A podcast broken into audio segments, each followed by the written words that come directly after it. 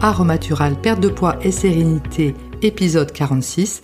Aromatural, le podcast qui va vous aider à trouver un équilibre de vie entre votre corps et votre esprit.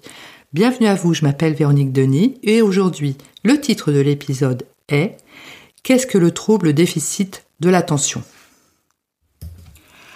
Alors aujourd'hui, je souhaitais effectivement euh, traiter de ce que l'on appelle le trouble déficit de l'attention avec ou sans hyperactivité. Donc ça s'appelle TDAH. Donc c'est quelque chose en anglais qui s'appelle également ADD, Attention Deficit Disorder, et c'est un trouble neurologique qui n'est pas tellement connu en France. J'ai eu quand même de la difficulté à trouver de, la documentation, mais est, qui est un trouble neurologique qui peut euh, atteindre un enfant par classe quand même. Hein, donc c'est pas si rare que ça, et le diagnostic est assez difficile pour les parents et euh, avoir un enfant qui a ce trouble pour les parents, c'est compliqué. Donc c'est pour ça, je ne suis absolument pas spécialiste de ce sujet, hein. je ne suis pas psychiatre, je ne suis pas psychologue, mais je voulais simplement apporter ma petite pierre à l'édifice par rapport à cela, parce que quand on est parent d'un enfant atteint de ce trouble, c'est compliqué à gérer et ça peut générer chez les parents, notamment chez la maman qui se demande ce qui arrive euh, à sa cellule familiale, beaucoup d'anxiété. Donc voilà la raison euh, pour laquelle je traite de ce sujet cette semaine. Alors déjà, ce qu'il faut savoir, c'est que un enfant euh, qui est atteint de TDAH, euh, ça n'est pas lié à l'intelligence du tout. Hein. C'est un enfant qui est très intelligent. Il n'y a aucun souci par rapport à cela. Simplement, c'est un enfant qui va avoir du mal à se concentrer en classe. Et donc, c'est vraiment un des symptômes premiers euh, constater hein, par rapport à son enfant.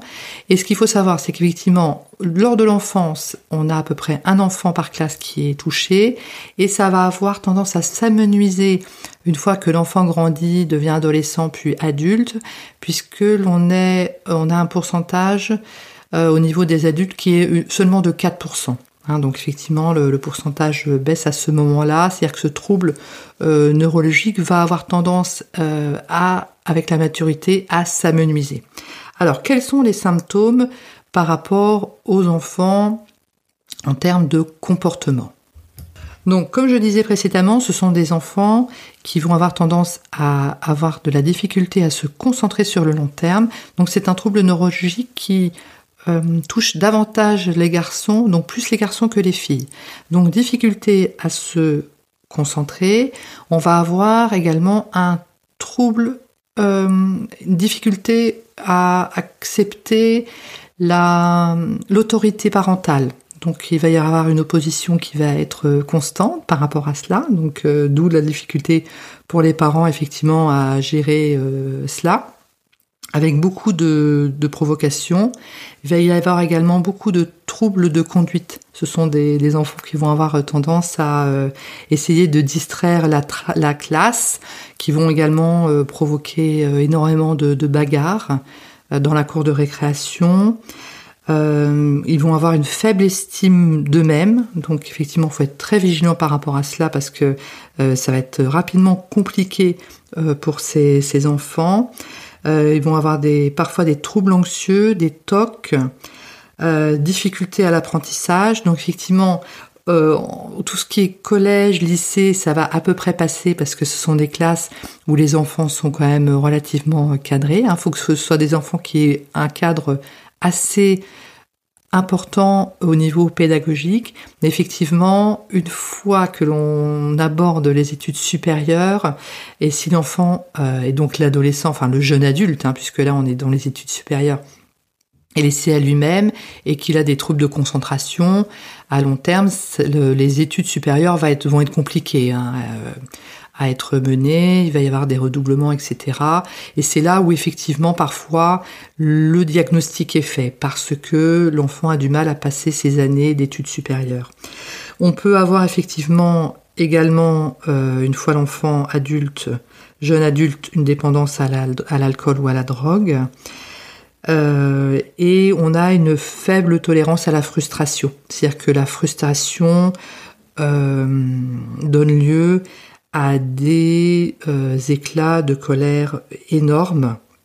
Et c'est également des enfants puis des jeunes adultes qui n'apprennent pas de leurs erreurs. C'est pour ça que c'est toujours un peu incompréhensible parce qu'on se dit bah là il a compris pas parce que le parent a réagi ou a euh, décidé de, de, mettre une punition, hein, mais simplement parce que la vie a fait que bah, il a il s'est comporté de cette façon-là, il s'est peut-être je ne sais pas bagarré avec beaucoup de ses camarades, du coup euh, il a peu d'amis, donc on va se dire bah voilà il va comprendre que le fait de se bagarrer avec euh, tout le monde dans la classe fait qu'il a pas d'amis et que du coup il est un peu isolé. Donc il va apprendre, mais en fait un enfant qui est atteint comme ça de de troubles déficit de l'attention avec ou sans hyperactivité euh, ne va pas euh, apprendre de ses erreurs par rapport à cela. Donc c'est pour ça que pour les parents c'est compliqué et pour l'enfant aussi. Donc euh, normalement le diagnostic se fait effectivement jeune, sauf que des, des, psychologues ou des psychiatres spécialisés en TDAH, moi j'en connais pas, il en existe forcément, hein, bien évidemment. Mais bon, mais effectivement, on va, comme je le disais précédemment, euh, pouvoir plus facilement faire un diagnostic une fois que l'enfant est un jeune adulte et qu'il a du mal à passer comme ça ses années d'études supérieures, parce qu'ils vont bien voir à ce moment-là qu'il y, a un petit souci euh, au niveau de, la concentration.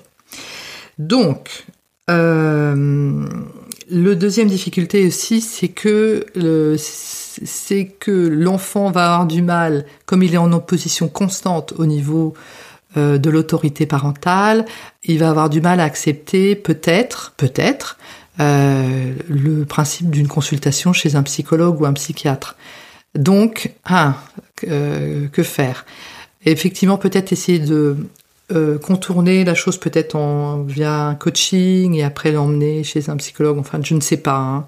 Mais simplement, je ne suis de nouveau pas du tout spécialiste de ce trouble, hein, mais c'est simplement pour alerter sur effectivement tout ce, tas de, de, comportements un peu symptomatiques euh, au niveau de la classe et ne pas se dire voilà c'est juste de la rébellion euh, par rapport à l'âge parce qu'il est au collège et du coup ça se passe comme ça et que c'est tout ça va passer et il peut y avoir autre chose derrière donc c'est juste pour euh, pour je dirais mettre en garde et peut-être alerter par rapport à cela. Alors en fait, quand on cherche euh, la cause de ce trouble neurologique TDAH, euh, il n'y a pas grand-chose qui sort en fait. Euh, on ne sait pas si c'est une origine chimique ou est-ce que c'est une autre cause. Ça ne semble pas non plus être d'origine familiale, c'est-à-dire ni génétique, enfin en fait, il n'y a rien qui sort par rapport à cela. Et euh, c'est pas non plus forcément un, événement traumatique qui aurait eu lieu dans, dans la vie de l'enfant. Donc, euh, je dis cela simplement pour qu'il n'y ait pas de culpabilisation euh, de la part des, des parents. c'est comme ça, et en fait, on ne connaît pas la cause, tout simplement. Donc en fait, euh, par rapport au diagnostic, donc effectivement, ne pas hésiter à aller euh, consulter euh, qui des droits par rapport à cela. J'ai eu effectivement deux témoignages à travers des, des, podcasts de personnes qui étaient atteintes comme ça, enfants puis adolescents et adolescentes de TDAH. Euh, donc le premier témoignage, c'était le témoignage d'un homme qui avait monté une grosse entreprise aux États-Unis. Euh, je pense que c'était dans la, la, fabrication de pain ou de pâtisserie et qui avait tout à fait réussi dans les affaires. Donc euh, il était plutôt content, mais il expliquait que il avait du mal en fait euh, dans la collaboration euh, avec ses associés. Ça c'était compliqué pour lui et que longtemps ça avait été compliqué quand il devait mener une conversation avec plusieurs personnes autour d'une table. Donc ça ça restait compliqué pour lui, mais bon il avait tout à fait réussi dans, dans la vie, il n'y avait pas de souci.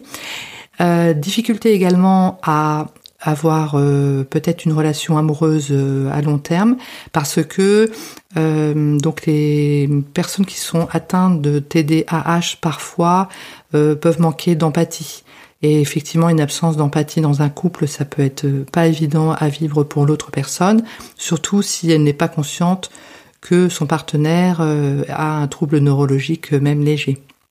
Par contre, si effectivement c'est diagnostiqué, peut-être que l'autre personne, le partenaire, sera beaucoup plus euh, tolérant euh, entre guillemets. Et l'autre euh, témoignage, donc effectivement, c'était cette jeune femme qui expliquait qu'elle avait eu du mal à, d'une part, mener à bien ses études et qui avait eu du mal à avoir une relation amoureuse à long terme. Donc elle avait été diagnostiquée, son fiancé après avait tout à fait compris et puis bon je pense que depuis ils ont dû se marier et elle de son côté s'était spécialisée dans le coaching justement euh, à destination des personnes euh, atteintes de TDAH pour les aider dans leur organisation. Donc euh, voilà, elle avait tout à fait trouvé sa voie aussi, donc il n'y a pas de souci par rapport à cela. Une autre piste également, et ça ne reste que des pistes parce que de nouveau, effectivement, je ne suis pas euh, spécialiste de ce trouble neurologique. C'est un livre qui est en anglais, malheureusement. J'ai essayé de voir s'il était en français, mais ça n'est pas le cas.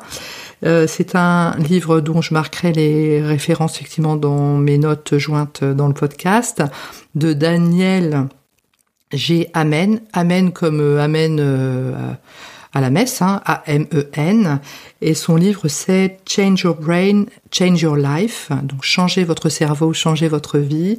Donc euh, il y a tout un tas de choses super intéressantes dans son livre, et notamment euh, il prône euh, l'utilisation de certains compléments alimentaires pour diminuer les symptômes des enfants atteints de troubles déficit de l'attention avec ou sans hyperactivité.